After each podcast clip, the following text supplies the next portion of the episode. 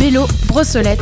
2B. Radio 2B. Bonsoir à tous, c'est Kylian et on se retrouve pour le soiring de 17h à 19h30. Ce soir, c'est Gabriel qui va mener la danse pour l'entièreté de ce soiring. Bonsoir à toi. Bonsoir, euh, bah, il est 17h et on se retrouve pour euh, mon interview avec euh, Camille. Camille, ça va? Oui, très bien, merci de m'avoir invité.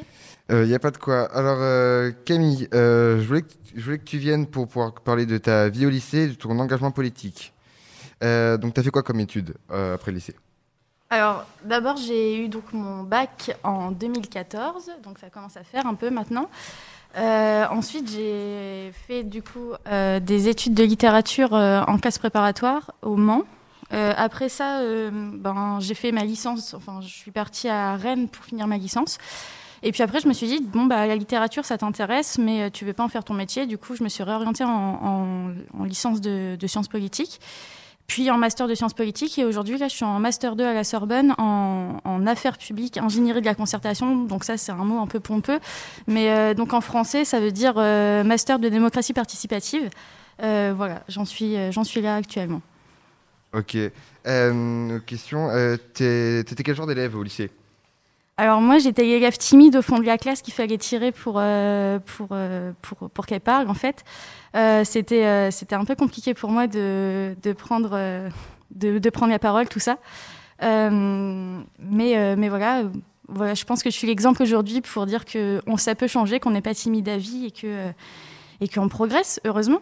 C'est sûr, on peut très bien être timide et euh, parler maintenant devant euh, plein de personnes sans non plus avoir euh, beaucoup, autant de stress qu'avant. Donc, comment t'es venu l'envie de t'engager? T'étais délégué avant ou pas? Alors, j'ai été déléguée une fois dans ma scolarité, c'était en CM2, donc ça fait très longtemps. Ah oui. Euh, non, j'étais pas, j'étais trop timide, comme je le disais, pour, pour faire tout ça. C'était trop compliqué. Moi, j'aurais jamais pu faire l'atelier radio à l'époque. Mais en fait, euh, comment est venue l'envie de m'engager? Euh, bah, En fait, par contre, depuis le collège, je réfléchis beaucoup aux, inégalités. Enfin, c'est un peu bizarre de dire ça au collège, mais voilà. Et en fait, je me disais, mais c'est bizarre, les, enfants de, de profs, ils sont beaucoup plus regardés. Pourtant, des fois, j'ai les mêmes notes. Pourquoi moi, c'est pas pareil? Pourquoi ils sont mieux habillés que moi? Pourquoi il y a des gens, on les reconnaît plus alors qu'ils ils en font pas plus que moi? Enfin, je comprenais pas. Et, euh, et en fait, en grandissant, en faisant de la sociologie notamment, j'ai compris ce que c'était les inégalités socio-économiques. J'ai compris. euh, et je me suis dit, mais il faut s'engager contre ça et pour que bah, chacun ait sa chance, euh, etc.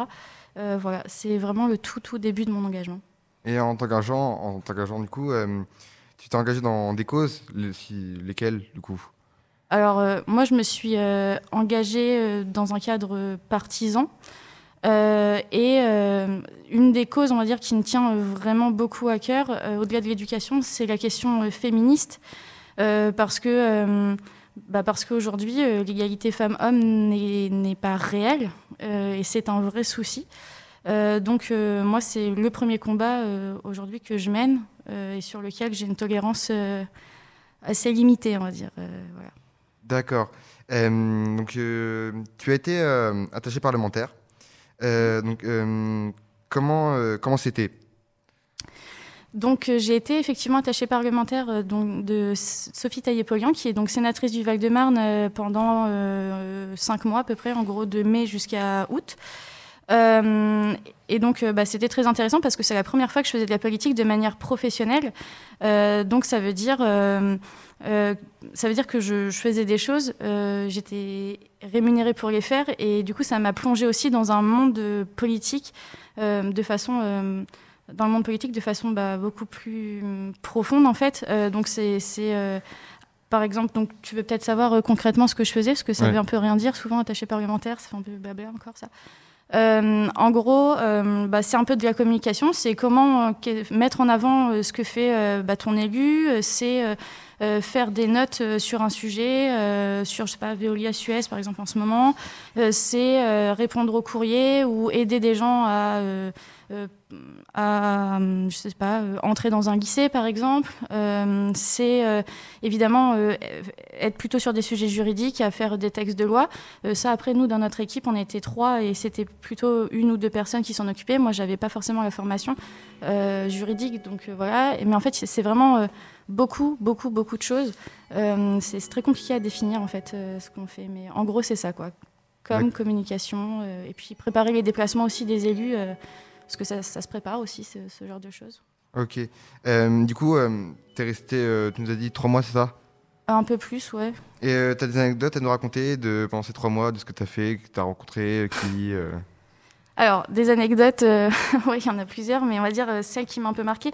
Euh, en fait, j'ai été invitée au pot de fin d'année des, des, sénateurs socialistes. Et donc, ben, c'est assez rigolo parce que je parlais avec un collaborateur parlementaire de l'avenir de la gauche. Et bon, je critique un petit peu le, quinquennat de François Hollande. Et puis je me retourne et en fait, il était juste derrière moi avec euh, Stéphane Le Et j'avoue que c'était assez rigolo parce qu'il y avait un côté, euh, j'aurais pas dû dire ça, oups, désolé. Mais euh, voilà. Ok. du coup, vu que tu es dans le milieu politique, vraiment, c'est ce que tu veux faire dans la vie. en tant que femme, dans ce milieu, c'est difficile par rapport au regard des hommes?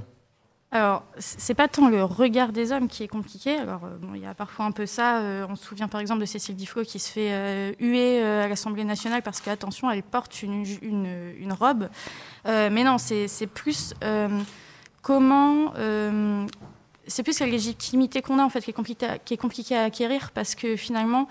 Euh, quand on est une femme et de surcroît quand on est jeune, euh, il y a ce problème de légitimité. D'abord parce que bah, quand on arrive, on se dit oh, euh, je connais pas assez mes sujets, oh, moi je sais pas bien prendre la parole, etc. Donc c'est peut-être des premières barrières qui sont assez handicapantes.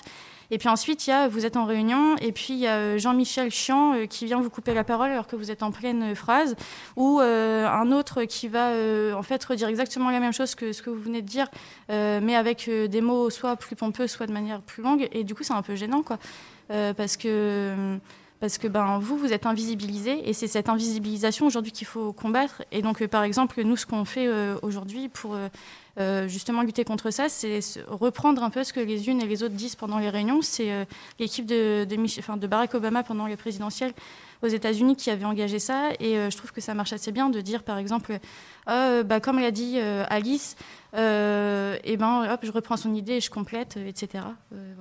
D'accord. Du coup, pour toi, il y a vraiment une grosse différence euh, de, responsabilité euh, entre l'homme et la femme par rapport aux tâches qu'on vous demande ou ce genre de choses Oui, complètement. Euh, en fait, ce qui se passe de façon assez naturelle, c'est que euh, les hommes vont prendre les tâches de représentation, donc euh, prendre la parole devant le public. Donc finalement, des tâches qui se voient. Et donc on a l'impression qu'ils en font énormément, alors que pas forcément. Et puis derrière, organiser une réunion, par exemple, ben, ça veut dire euh, louer une salle, ça veut dire faire des rappels pour les gens, savoir qui va venir, etc. Des tâches un peu invisibles finalement, mais qu'il faut faire et qui sont souvent faites par des femmes parce que spontanément aussi les femmes vont pas se dire ah c'est moi qui vais parler ce jour-là euh, devant euh, devant l'assemblée et c'est euh, c'est ça en fait il y a un chemin des deux côtés finalement à faire c'est donner confiance aux femmes pour qu'elles prennent ces, ces ces, ces, espaces-là, ces espaces de représentation. Et en même temps, il faut que, je pense, les hommes, de leur côté aussi, se mettent moins en avant et contribuent peut-être davantage aux tâches collectives, en fait. voilà, je pense que c'est un jeu comme ça à double sens qu'il faut, qu'il faut continuer à mener. Et euh, d'accord. Et j'avais une question aussi à te poser. Euh, on sait que en France, il y a des différences de salaire pour le même métier, pour le même métier, le même euh, pas stade, mais le même boulot entre guillemets d'un homme et une femme. Il y a aussi en politique cette différence de salaire? alors, j'ai pas regardé les fiches de poste de mes de mes collègues, mais oui, oui, certainement que ça doit exister. Ça, je certainement. ça fait même assez peu de doute, je pense. mais je pense que c'est plus que plus qu'en fait à, poste égal, ça euh, on n'est pas tout à fait euh, égalitaire, mais disons que on s'en rapproche un peu. Le principal sujet aujourd'hui, c'est euh, la carrière des femmes, parce qu'en fait, pourquoi aussi on gagne moins, c'est parce qu'en fait on fait des enfants. Et ben aujourd'hui, par exemple, le congé paternité, même s'il est un petit peu rallongé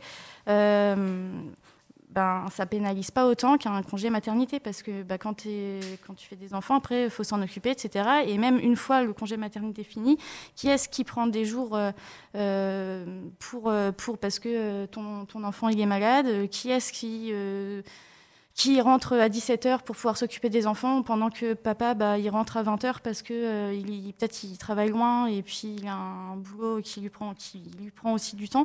Bon bah voilà, c'est souvent maman qui est quand même encore à la charge qui encore la charge des enfants. dans les foyers. Même, donc c'est plutôt un changement de mentalité global. Je pense qu'il faut, qu'il faut engager. voilà, c'est ça qui y a derrière les inégalités salariales. D'accord, ok, d'accord. ouais, je suis, moi aussi, je suis tout à fait d'accord avec toi par rapport à ça. et dernière question, est-ce que tu as un conseil à donner à une personne qui voudrait s'engager dans la, politique, euh, faire des choses euh, dans la politique? Euh, Oui, d'abord s'engager pour ses valeurs et pas se dire dans 5 ans, enfin dans 5 ans, et pas se dire moi mon objectif c'est de devenir député et devenir ministre. Non, ça je pense que commencer comme ça, d'abord les gens comme ça aujourd'hui ils sont un peu éjectés, on va pas se mentir, enfin ça dépend où, mais je parle pour ce que je connais. Et, euh, et ensuite, parce que c'est malsain, en fait, on s'engage parce qu'on a des valeurs, euh, parce qu'on a envie de changer la société. Faire de la politique, c'est changer la vie. Euh, donc, moi, c'est le premier conseil que je donnerais. et ensuite, c'est se dire que bah, aujourd'hui, vous êtes. Et le deuxième message que j'ai envie de faire passer, c'est là, je m'adresse à des jeunes. bah, vous êtes tous légitimes à prendre la parole, tous légitimes en fait à faire de la politique. Euh, il y a eu les marches pour le climat, euh, ça vous a beaucoup mobilisé. Vous êtes la génération climat. Euh, moi, je suis plutôt la génération MeToo. Et finalement, ben, les jeunes, ils ont des choses à dire dans l'espace public. Et il faut pas vous laisser, faut pas vous laisser marcher sur les pieds par des, des, vieux qui vont vous dire non, mais toi, tu es jeune t'as pas d'expérience, euh, t'as rien à dire. C'est faux. Vous avez beaucoup de choses à apporter. Et je pense que euh, s'engager, que ce soit dans un parti, dans une association ou que sais-je d'autre, euh, c'est important. et moi, je vais vous dire voilà, que votre parole est légitime et qu'on a besoin de vous entendre aujourd'hui pour porter un projet de société. D'accord. Bah, J'espère que ça va motiver des gens à s'engager. Bah, merci Camille d'être venue pour nous avoir parlé de ta vie au lycée et ta vie en politique et ton ressenti. Bah, merci à vous. Radio 2B. 24h sur 24, 7 jours sur 7. Écoutez Radio 2B. Radio 2B. Radio 2B.